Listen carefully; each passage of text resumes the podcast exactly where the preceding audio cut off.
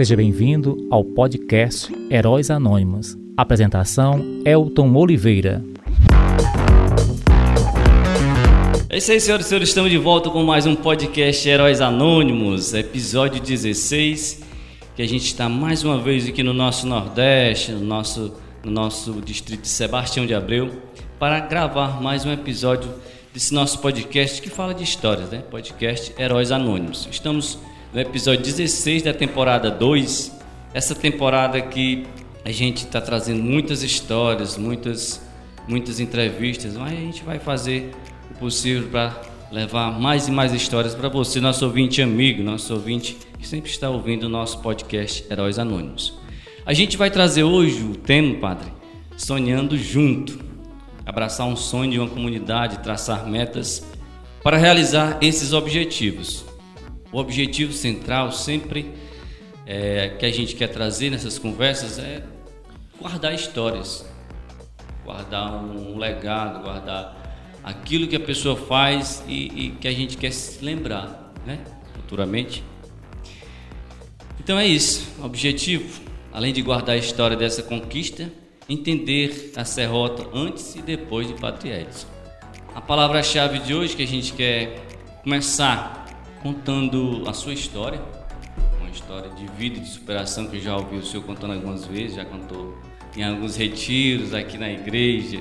Mostrou que o senhor é humano também, como padre, mas que já superou muitas e muitas coisas, né? A gente vai conversar um pouquinho sobre a realidade da nossa capela, quando o senhor chegou, realidade que mudou muito, assim, visivelmente assim, demais. E também a gente vai é, entender um pouquinho porque a gente quer guardar essa, essa história, porque marcou, né? Quando a gente, como eu falei no início, sonhando junto, abraçar um sonho.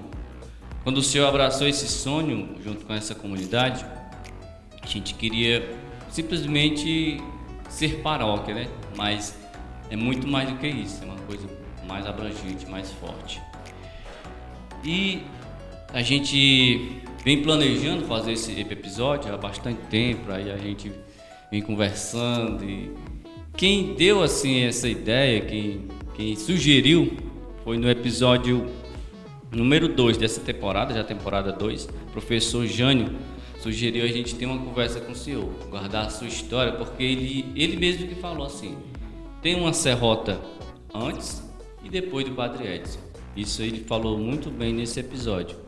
E já de início, a primeira, primeiro que eu quero que o senhor fale, que o senhor aqui traga para nós, é um pouco de São João Maria Vianney, esse que inspira tanto o senhor, né? A gente tem aqui um pequeno texto Diz que a história que a sua primeira comunhão de São João Maria Vianney foi dentro de um celeiro, durante uma missa clandestina.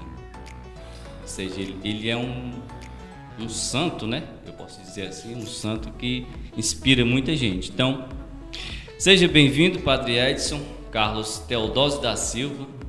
O pai dele é o Camilo Cordeiro da Silva e a mãe é a Cosma Paz Teodósio graduado em Filosofia e Teologia, quatro anos de sacerdócio.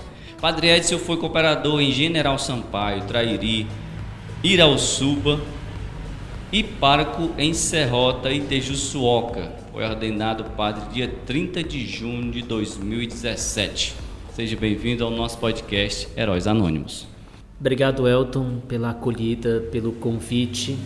É uma alegria poder participar desse momento dizer que para mim é uma experiência nova né, participar de um momento como esse. E eu me sinto feliz de poder contar um pouco da minha vida, do caminho que fiz. E como você pediu, começo lembrando a história de São João Maria Vianney, o cura das. O santo cura das, né, ele viveu num tempo difícil, um tempo de guerra, Revolução Francesa, um tempo de muitas dificuldades para a igreja e que, quando o governo toma tudo para si, é, os padres eram obrigados a negar obediência a Roma.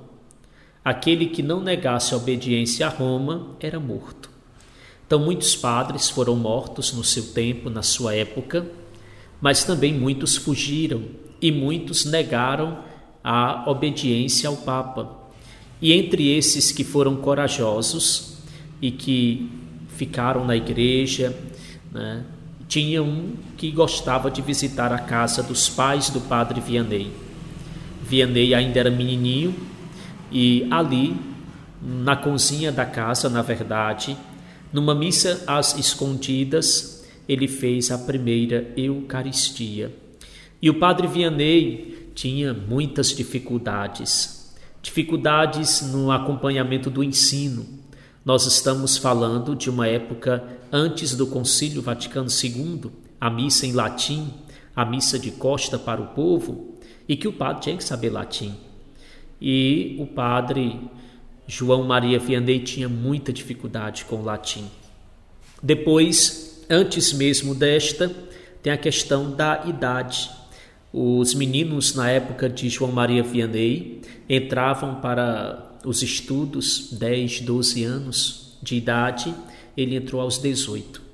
Então era um rapagão no meio dos meninos que era pequenininho. Então a dificuldade também muito grande. E mas um homem extremamente piedoso, zeloso, e depois de muitas dificuldades ele foi ordenado padre. Mesmo como padre ainda tinha algumas sanções, quais? Primeiro não podia confessar. Por quê, padre? Porque a confissão, ela também é uma forma de a gente orientar as pessoas, guiar as consciências. E como que alguém que tem pouco QI Alguém que não tem tantas capacidades vai guiar as consciências. Então, por isso que passou um tempo sem ele poder ouvir confissões. Mas como Deus tem seus reveses e, e Deus é sábio, Deus foi consentindo. E o padre Vianney recebeu o poder, nós chamamos na igreja a faculdade de confessar. Então ele se tornou um dos maiores confessores do seu tempo, da sua época. Ficava cerca de 16 horas escutando confissões, um homem extremamente zeloso, piedoso e que foi feito pároco de um, uma pequenina vila. Eu creio que aqui na nossa região, talvez só ali a Vila Nova dá essa quantidade de pessoas, 280 habitantes na vila toda, na paróquia toda. E ali ele chegou, encontrou uma igreja destruída, um povo sem fé, tudo acabado, não tinha mais nada. E ele foi reconstruindo tudo, e foi exatamente nisso aí que São João Maria Vianney influenciou muito meu caminho, a minha vida de padre, desde estudante até hoje como padre aqui em Serrota. É isso aí, agora vamos para a sua história, né? Vamos nós. Quando, quando entrou seminário, antes do seminário, o senhor já contou Pronto. aqui há pouco tempo que já tinha uma paróquia lá, é, bem novinho, pequenininho. Eu brincava de ser padre, né? Eu e o Jadson, hoje padre Jadson, nós sempre fomos muito ligados à igreja. Nossos pais muito religiosos, meus pais muito católicos, muito de presença na igreja. O hoje padre Jadson a sua avó muito religiosa, ele foi criado mais por ela do que propriamente pelos pais. E nós já brincávamos de ser padre. Já tinha no coração uma vontade muito grande de servir a Deus como padres. Então, naquele tempo, o Jadson era pároco da paróquia de Nossa Senhora de Fátima, da BR 222 por centro. Né? Estamos falando de Irauçuba. E o padre Edson era pároco de Santa Teresinha da BR 222 sentido Cruzeiro. Então ali a gente celebrava missa, brincava com os meus colegas de escola, fiz muitas procissões, muitas novenas, muita coisa interessante. Então, Queimava até esterco. Queimávamos esterco porque precisávamos fazer incenso para as missas mais solenes, mais festiva. E ali eu fazia de uma lata de leite ninho, né, pegava um arame de caderno, furava de um lado, furava de outro e fazia o cordão né, para o padre segurar o turíbulo e colocávamos esterco e tacávamos fogo. Era uma beleza porque fazia muita fumaça. muita fumaça. Embora o odor fosse terrível, mas era muita fumaça, né? E os meninos iam lá, viu? De uma turma que era assídua às missas. E naquele tempo era um padre valente, nem se compara com o padre Manso que é hoje, né? Era um padre que por qualquer coisinha o carão era grande, né? Nós éramos bem exigentes. Me recordo de tantos momentos em que Jadson e eu convivendo, brincando, éramos muito duros com os fiéis na doutrina, tradição.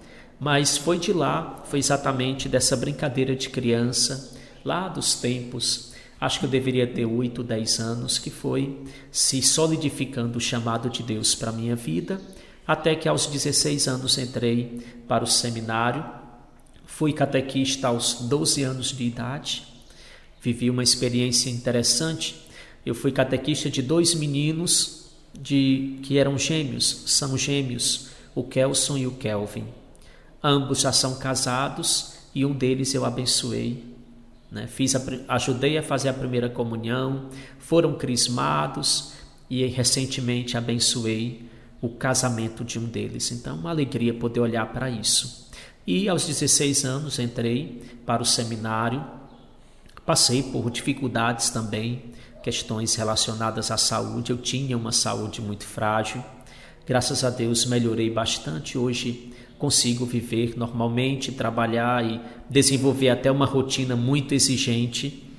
Então, eu fiquei de 31 de janeiro de 2005 até 28 de novembro de 2016, no seminário.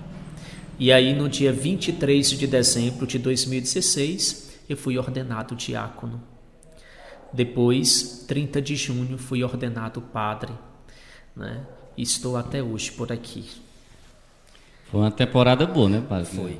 Foram muitos desafios, muitas idas e vindas, vai, não vai, dá certo, não dá, saúde muito frágil, mas Deus foi colocando, Deus foi conduzindo. As dúvidas na cabeça, será que esse padre só vive doente? Esse... Será que não vai viver doente, né? Sim, vai viver doente será nas que paróquias? Vai dar, vai, será que vai dar conta?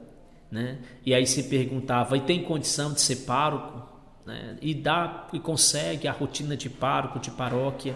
Sempre tinha um será. É. Pronto, vamos lá. Hoje eu vou trazer logo para começo de, de pauta hoje é, esse, essas duas palavras, sonhando junto. Onde eu ouvi muitas pessoas falando isso, né? Quando o senhor chegou aqui, e aí é. escutava um, escutava outro, e aí, quando se viu, abraçou o sonho de uma forma. Na verdade, eu vim aqui a Serrota a primeira vez em setembro de 2018. Nunca tinha vindo, nunca tinha estado nesta igreja. Eu vim a primeira vez a Serrota na ordenação do Padre Arnoldo. Mas eu não lembro de nada, faltou energia e nós ficamos só no escuro, só escutando o pessoal, mas não via nada. Então não, não me recordo de nada. Mas em 2018 eu vim aqui com a turma de padres e o intuito, eu era um dos responsáveis, como perito enviado pelo bispo, um dos conselheiros, para ver se Serrota tinha condição ou não de ser paróquia. E aqui olhamos tudo, o Padre Beto estava aqui na época, e fomos à igreja, olhamos a igreja, olhamos a casa, tudo. E eu, na época, estava administrador paroquial lá no Trairi. E eu me lembro que ali, aos pés do altar de Nossa Senhora, eu disse uma prosa, né? Padre Danísio estava comigo e ele foi disse, eu fui e disse, olhando para Nossa Senhora, se o bispo me mandasse para cá, eu viria. E o padre que estava comigo disse sim, te aquieta no teu canto, tu está tão bem onde tu está, vai lá querer sair, né?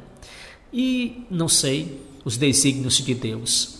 Isso foi setembro, outubro, quando foi em novembro, dia 21 de novembro, eu recebia a notícia ou o convite de Dom Antônio.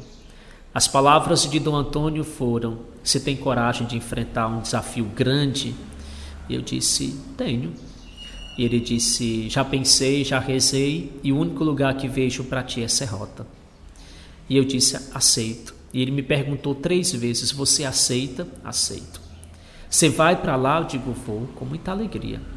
E eu me recordo de que naquela mesma noite eu já, já comecei a, a pedir fotos da igreja, né, a entrar em contato, a procurar pessoas que já conheciam, a conversar com os padres que por aqui passaram. E digo sem medo que a paixão já começou ali. Quando o bispo disse que eu viria para cá, eu disse assim: pronto, é lá que vai ser o meu lugar. Mas também tem uma ligação com São João Maria Vianney, porque Serrota é pequeno.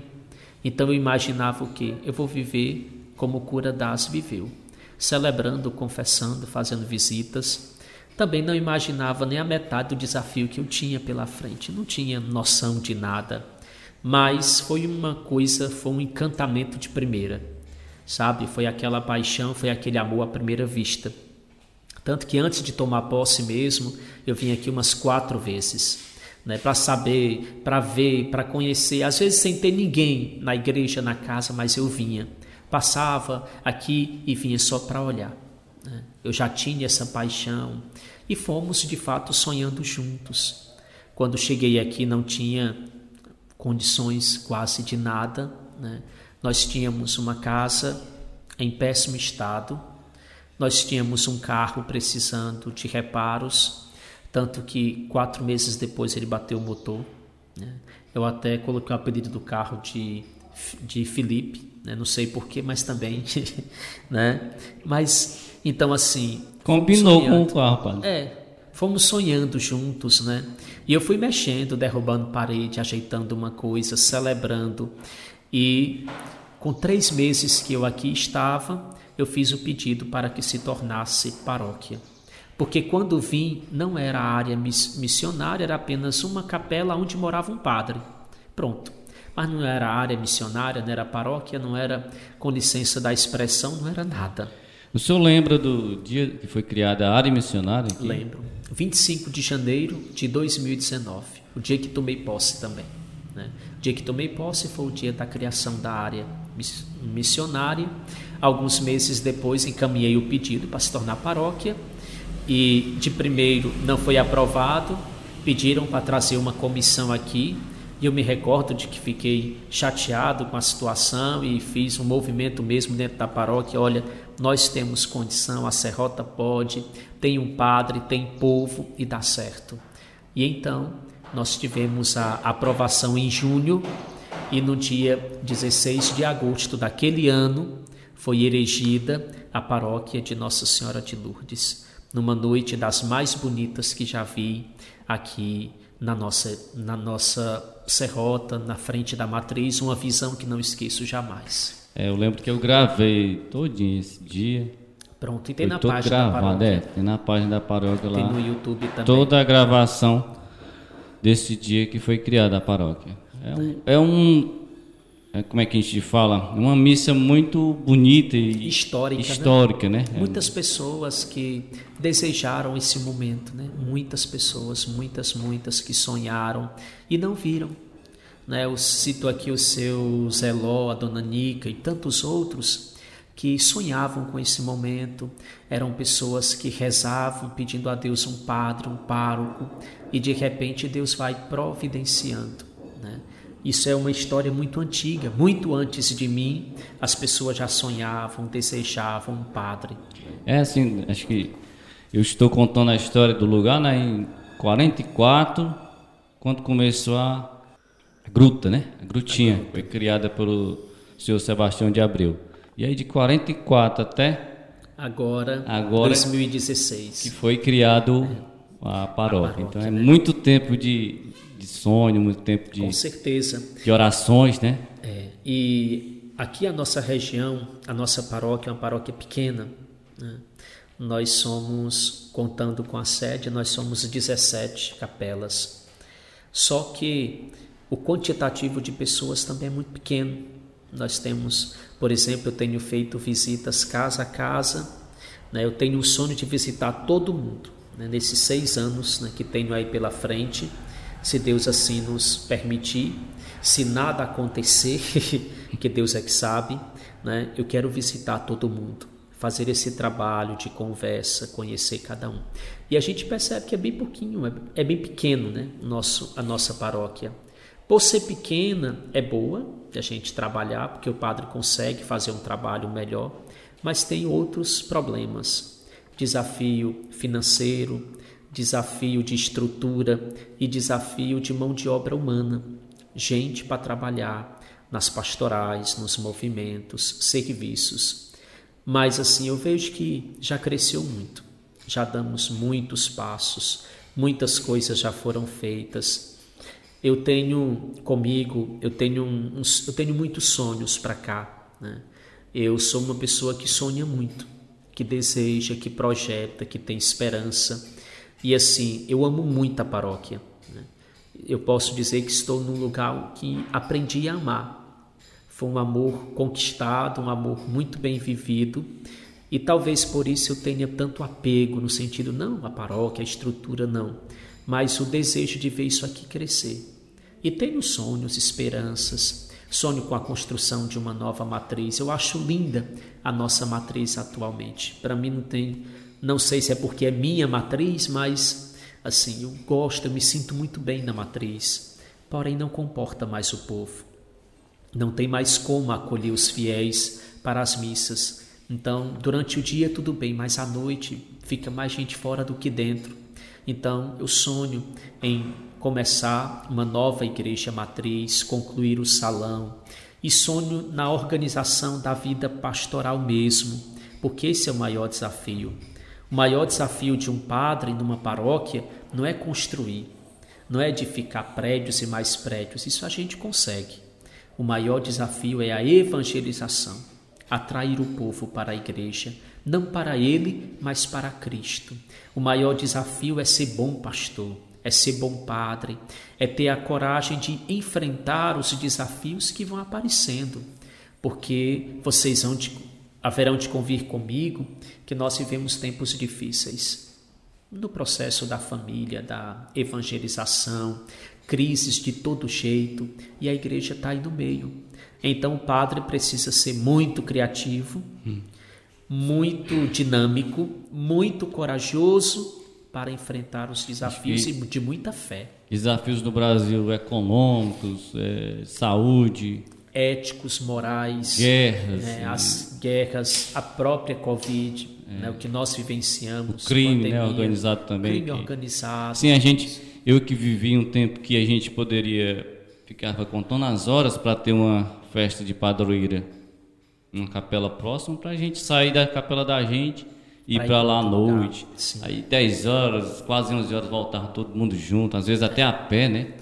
Isso. O pessoal de Empoeira Funda vinha para cá, a pé, de Vila Soares. Vila Soares. da Serrota ia para Vila Soares. Hoje não pode mais. Nós é... não temos, né? É uma realidade diferente e é algo que nos desafia muito, porque o Evangelho precisa chegar às pessoas.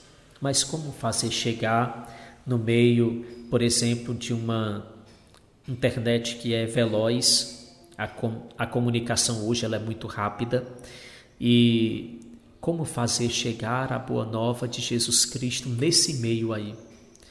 Meio de internet, da televisão, do rádio, é, celular e tantas outras coisas. Como levar a mensagem de Jesus Cristo às pessoas no mundo da pós-modernidade. Né? É um desafio. A gente agora vai falar um pouquinho da quebra do vínculo, né? Hum. Quando inteirou dois anos aqui, não, vou passar seis, mas quando deu dois anos, ah, veio sim, um novo desafio. Né? É. Veio um novo desafio de Jussuoca. Na verdade, o desafio, quando fiz, antes de completar dois anos da minha presença aqui na paróquia, é, eu fui consultado da possibilidade de me tornar reitor do seminário menor, cuidar dos futuros padres e refletindo juntamente com Dom Rosalvo, que tinha acabado de chegar na diocese.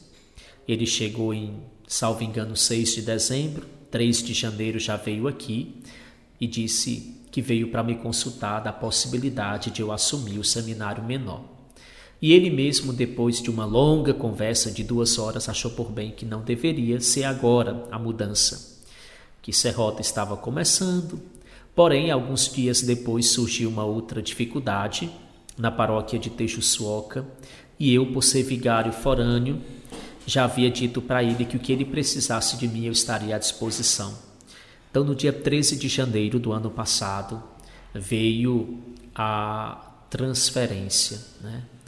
E para mim foi um momento um tanto exigente, um misto de sen sentimento, não sabia o que, que me esperava, não sabia como o povo de Serrota iria reagir à minha saída, mas naquela noite do dia 13 de janeiro, eu me coloquei nas mãos de Deus e disse sim. Naquela noite não dormi, eu recebi a notícia, acho que era bem 11 horas da noite, e pronto. Tirei o restante da noite em claro, mas me coloquei nas mãos de Deus, fui em espírito de amor pela igreja e dia 31 de janeiro tomei posse lá como pároco de São Pedro para um período de seis anos. Porém, já sabíamos, já havíamos conversado, eu e Dom Rosalvo, sobre a possibilidade de não ser os seis anos. Eu sabia que eu tinha ido lá com uma missão específica, resolver uma situação em específico, equilibrar as coisas e aí depois ele me tiraria. E alguém aqui da Serrota perguntou: Ô Dom Rosalvo, é, é possível o Padre Edson voltar? E ele dizia: É, eu não estou prometendo que ele volta, mas que é possível, é, não tem problema nenhum. Então eu fiquei lá do dia 31 de janeiro até o dia 17 de dezembro, quando retornei a Serrota para assumir como pároco. Fica uma dúvida assim, o senhor conseguiu esconder que o amor da Serrota ainda estava forte no coração lá? Eu creio que não. Eu creio que desde o primeiro dia o amor pela Serrota foi muito visível. Né? Eu até um dia numa reunião, uma pessoa de lá que quero muito bem, Godofredo, ele me pediu, pediu a palavra e disse: Padre, nós não sabemos o que vai lhe acontecer, se o senhor vai ficar conosco ou vai sair. Mas nós estamos um pouco cansados do Senhor falar sempre da serrota, né? que eu falava sempre, eu me referia sempre, né?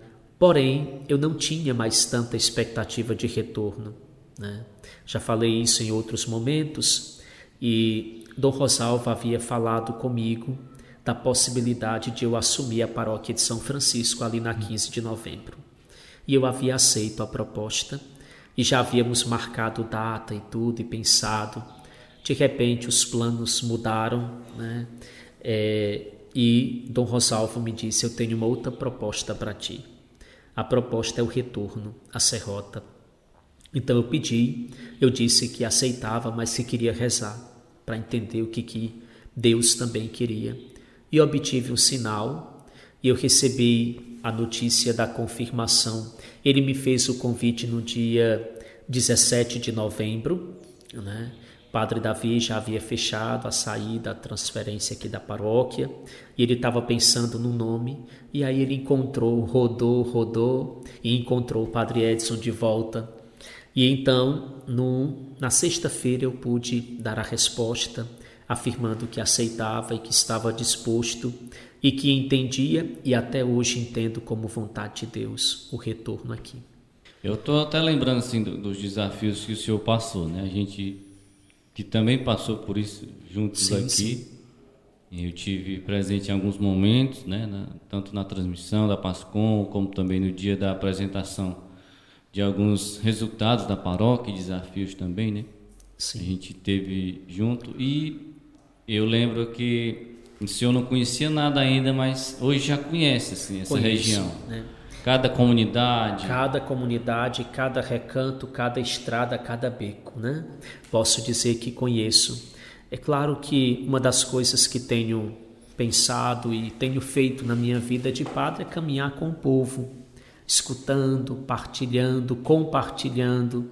Sou muito da escuta, né? Os conselhos, olha, era bom fazer isso. E às vezes fica difícil porque a decisão volta para mim. Não é? Depois que volta para mim, depois de ter ouvido o conselho, aí a decisão fica um pouco mais leve para o padre tomar. Mas eu diria que a Serrota é uma comunidade pequena, um povo muito bom, um povo de muita fé, e que se o padre conseguir entender eles, e eles entenderem o Padre, eles conseguem caminhar juntos. Né? É isso. É isso aí. É, Não tem essa, outro caminho, é esse é, mesmo, essa compreensão é do conversa, Padre e do povo. E aí, alguns momentos que a gente conversou também, eu e o senhor, hum. o senhor falou muito sobre o Padre Edson mais maduro depois que chegou é, Eu creio que, por exemplo, eu cheguei aqui em 2019, 25 de janeiro, com todo o gás, com toda a disposição. Eu vim com uma alegria, vim com disposição. Me apaixonei, né? trabalhei muito, ou trabalhamos muito, muito mesmo, nesses dois anos e cinco dias que fiquei.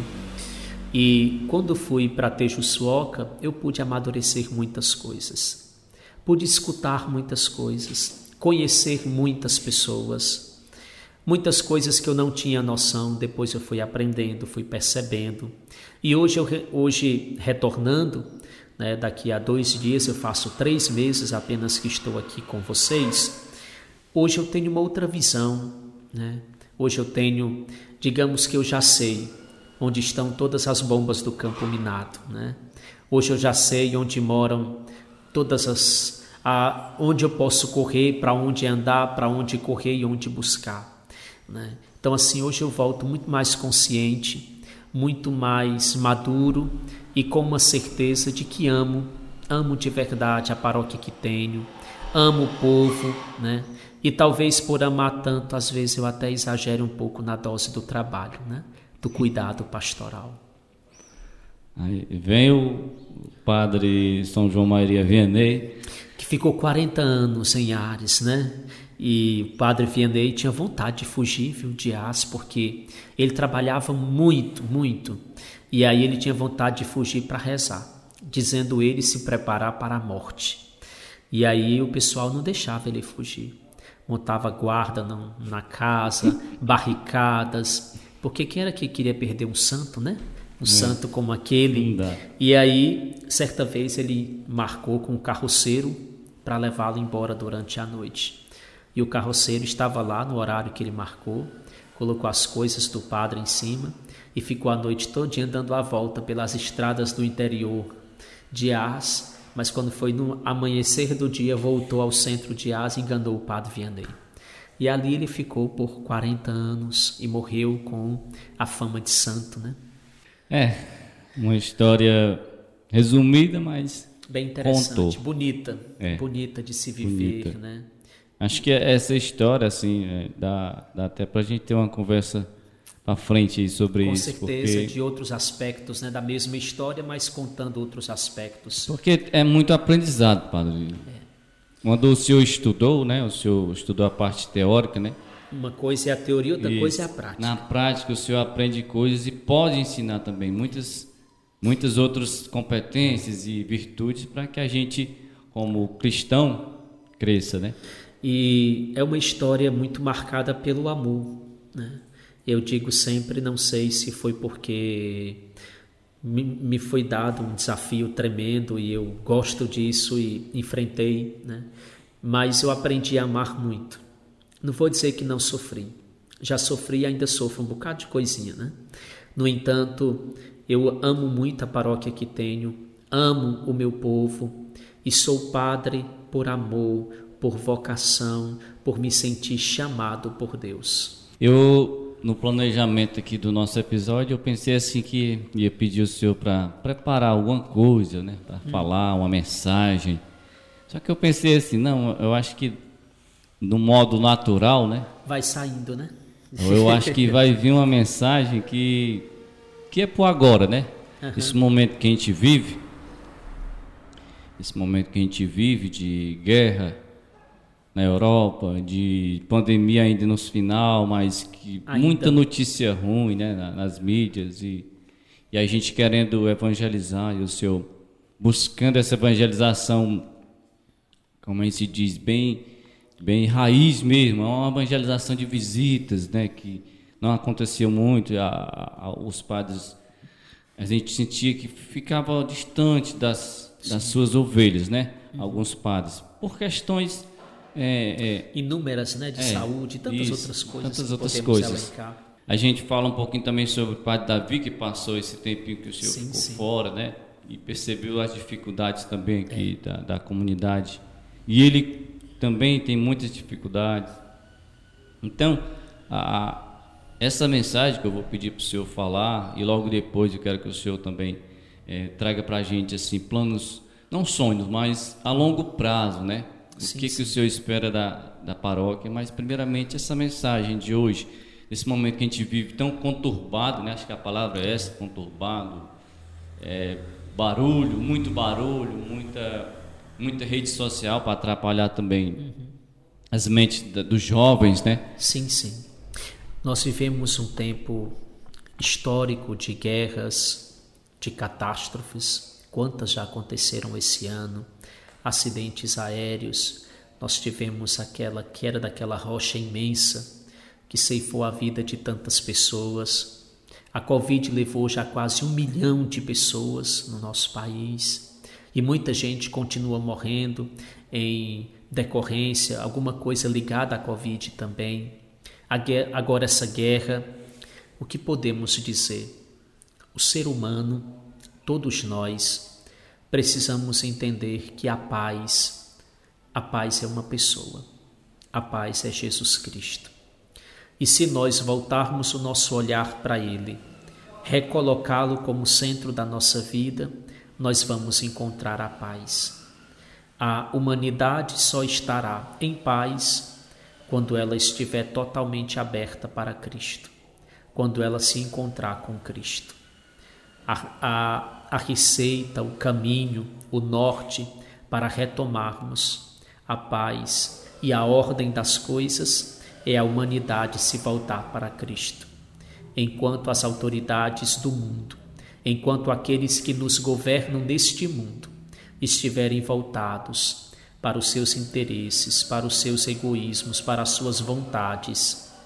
E longe de Deus, nós vamos viver constantemente em guerra. E no dia em que a humanidade recolocar Cristo como centro, a humanidade reencontrará a paz. A paz, as guerras, é a completa ausência de Cristo. A paz é a presença de Cristo e a ação de Cristo na nossa vida porque Ele mesmo é, o, é a paz, Ele é o shalom do Pai. É isso. Mensagem do Padre Edson. Esse episódio, vou repetir, é episódio número 16 da temporada 2. Já são 11 episódios da primeira temporada e agora são mais 16, né? Graças a Deus a gente já está tentando e conseguindo contar um pouquinho da história do nosso lugar, também com algumas é, coisinhas a mais que eu coloquei aqui no nosso, nosso podcast. A gente hoje conseguiu o apoio do nosso amigo Jânio Araújo, né, que é o professor Jânio, deu um apoiozinho para a gente conseguir realizar esse episódio. E estamos aqui com a gravação do nosso amigo Felipe Gomes, FG da mídia, que está gravando aqui esse episódio junto com a gente. Já pedindo desculpas aos nossos ouvintes, porque a gente está gravando aqui na secretaria da paróquia, né? e é próximo de algumas coisas, o barulho é normal, mas eu acho que o conteúdo que a gente conseguiu hoje é, superou todos esses barulhos aí. Os ruídos. Os né? ruídos, né? mas é isso. Então, Padre é agradecer é, por aceitar esse convite, né, de conversar com a gente. A gente é um podcast ainda pequeno, que quer contar histórias e histórias mesmo de heróis anônimos, né? Pessoas que ninguém conhece, ninguém viu, mas que tem histórias lindas para ajudar quem ouve a crescer como pessoa, como ser humano. Então é isso. O Elton, eu aproveito para agradecer esse trabalho, porque também é uma forma de evangelizar. Quantas pessoas que gostam do Padre, que amam a igreja, que amam os padres, né, escutam isso com tanta alegria e continuam sonhando conosco. Né? Eu digo que os sonhos eles continuam e nós temos muitos. Talvez num outro momento, numa outra gravação, no segundo momento, poderíamos elencar as conquistas né? ao longo desses dois anos e alguns meses e os caminhos que se abrem de agora para frente, o que pensamos, o que, o que Deus vai suscitando no nosso coração. mas eu quero de minha parte é, dizer muito obrigado por esse momento de partilha e de relembrar a história, de um reencontro comigo mesmo, com a história que construímos juntos e com o próprio Deus, porque essa história tem a mão de Deus e é Deus que conduz. Tem a mão de Deus e e ele fez de formas que ninguém entende, né? É só ele, só né? Ele, só ele, ele é entende. Deus. É isso aí, senhoras e senhores. Este foi o podcast Heróis Anônimos, episódio 16. Eu sou Elton Oliveira, apresentador e criador desse podcast, e hoje tivemos a presença de, do Padre Edson Carlos Teodósio da Silva. Padre Edson aqui da paróquia Nossa Senhora de Lourdes, essa paróquia que faz parte do distrito de Sebastião de Abreu. Agradeço a todos que estão ouvindo, agradeço a todos que estão compartilhando e, e tirando um tempinho para ouvir o meu podcast. E se Deus quiser, teremos, já, já faço, faço aqui o convite ao Padre Ezio para uma próxima conversa sobre a serrota, sobre conquistas, sobre a vida dele também, é, a paixão dele por carros e construção. A gente tem que conversar sobre isso também, mas é no outro momento esse momento hoje a gente está encerrando. Lembrando que na descrição do episódio a gente vai deixar aqui um pouquinho também das nossas redes sociais. E é isso aí. Quem puder ir lá na minha rede social, Locutor Elton Oliveira, e deixar alguma mensagem, eu agradeço. Agradecer ao Felipe Gomes pela gravação e até o próximo episódio, se Deus quiser.